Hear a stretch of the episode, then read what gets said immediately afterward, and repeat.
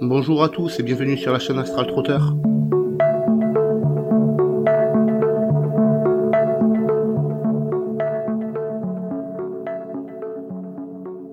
Je vais te parler aujourd'hui du vide et du néant.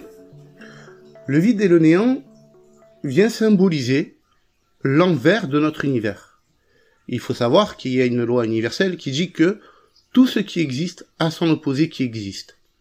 Si on observe tout ce qui nous entoure, alors il est vrai que absolument tout ce qui existe a son opposé.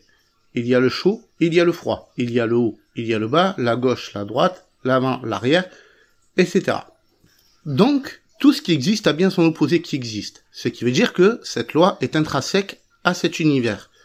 Donc, cet univers a forcément son opposé qui existe.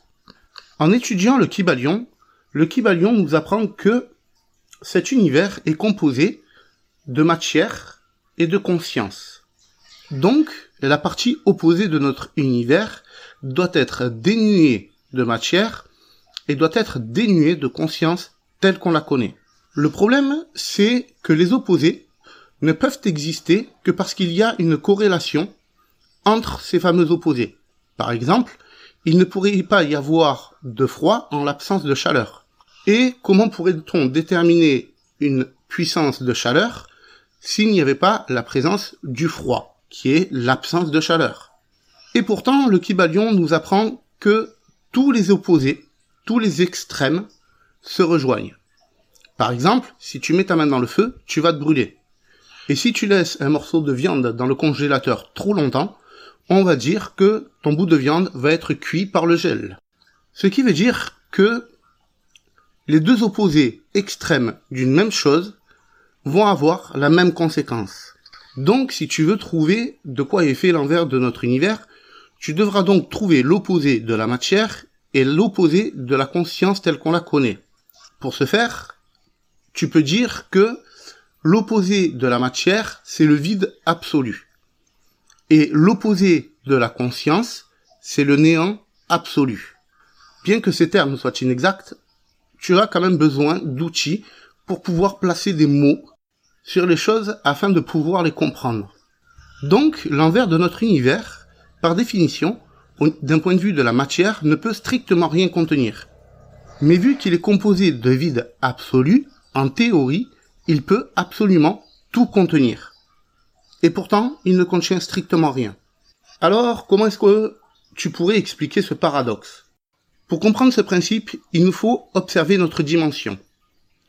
La question qui se pose, c'est comment ça se fait, par exemple, qu'un atome de plomb, si on le met en contact avec un autre atome de plomb, comment ça se fait qu'il n'y ait pas un atome de plomb qui vient chipper un électron à un autre atome de plomb pour le transformer en atome d'or et pour lui devenir un atome de on ne sait pas trop quoi? Comment ça se fait que les atomes qui composent du bois font du bois les atomes qui composent la pierre font de la pierre, les atomes qui composent de l'eau forment de l'eau, et pourquoi rien de tout ça ne change? Pourquoi un atome de bois ne devient-il pas un atome de pierre, ou un atome de pierre un atome d'air? Comment ça se fait? Comment ça se passe tout ça? Pourquoi? La seule solution qui explique ça, c'est que l'atome soit informé de ce qu'il peut faire ou ne peut pas faire. Donc, l'atome va renfermer l'information qui va faire de lui ce qu'il est. Et si on part de ce principe, rien ne pourrait exister si tout ce qui existe n'était pas informé de sa place dans son espace et son temps, et du comportement qu'il peut ou ne peut pas avoir. Alors là, tu vas me dire, ouais, c'est bien joli ton histoire, mais par rapport à mes voyages astro et mes sorties du corps, elle est où l'information? Ça sert à quoi? Il faut comprendre que les personnes qui vivent des EMI L'information la plus récurrente qu'ils donnent, c'est qu'ils avaient accès au savoir et à la connaissance infinie. Ils avaient donc accès à l'information infinie. Et la bonne question qu'il faut que tu te poses, c'est quel est le poids et le volume qu'occupe une information? Pour répondre à cette question, je t'invite à réfléchir sur le fait que tu es en train d'écouter cette vidéo et cet audio, et donc tu es en train d'écouter de l'information.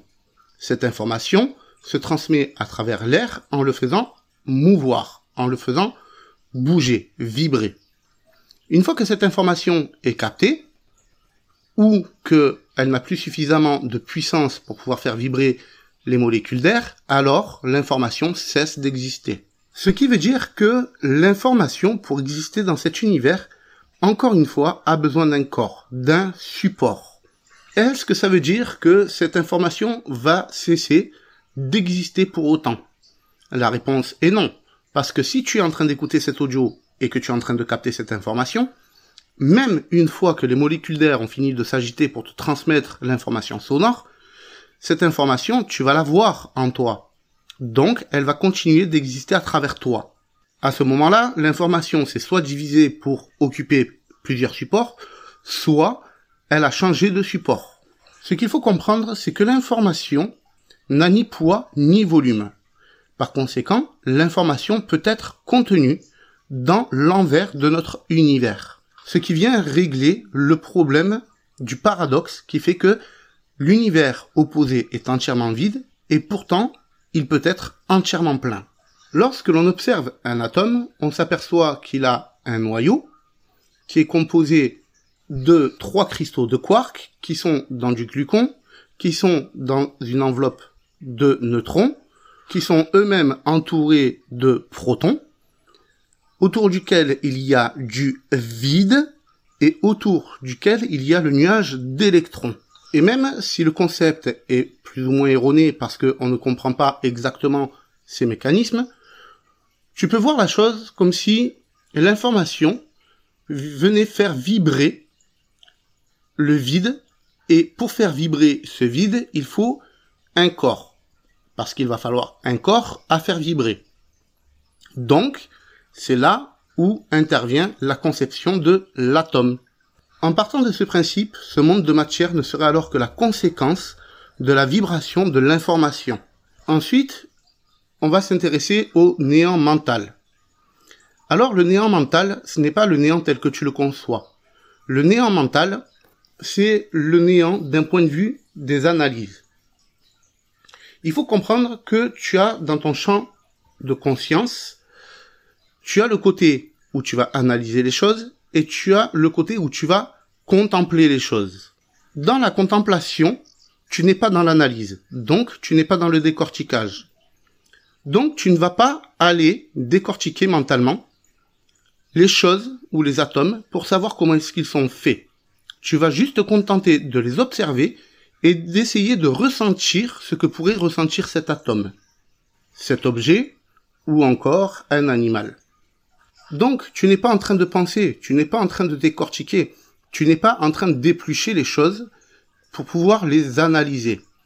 Donc, pour rentrer en contemplation, il te faut faire taire ton mental. Et en faisant taire ton mental, tu vas rentrer dans le néant mental.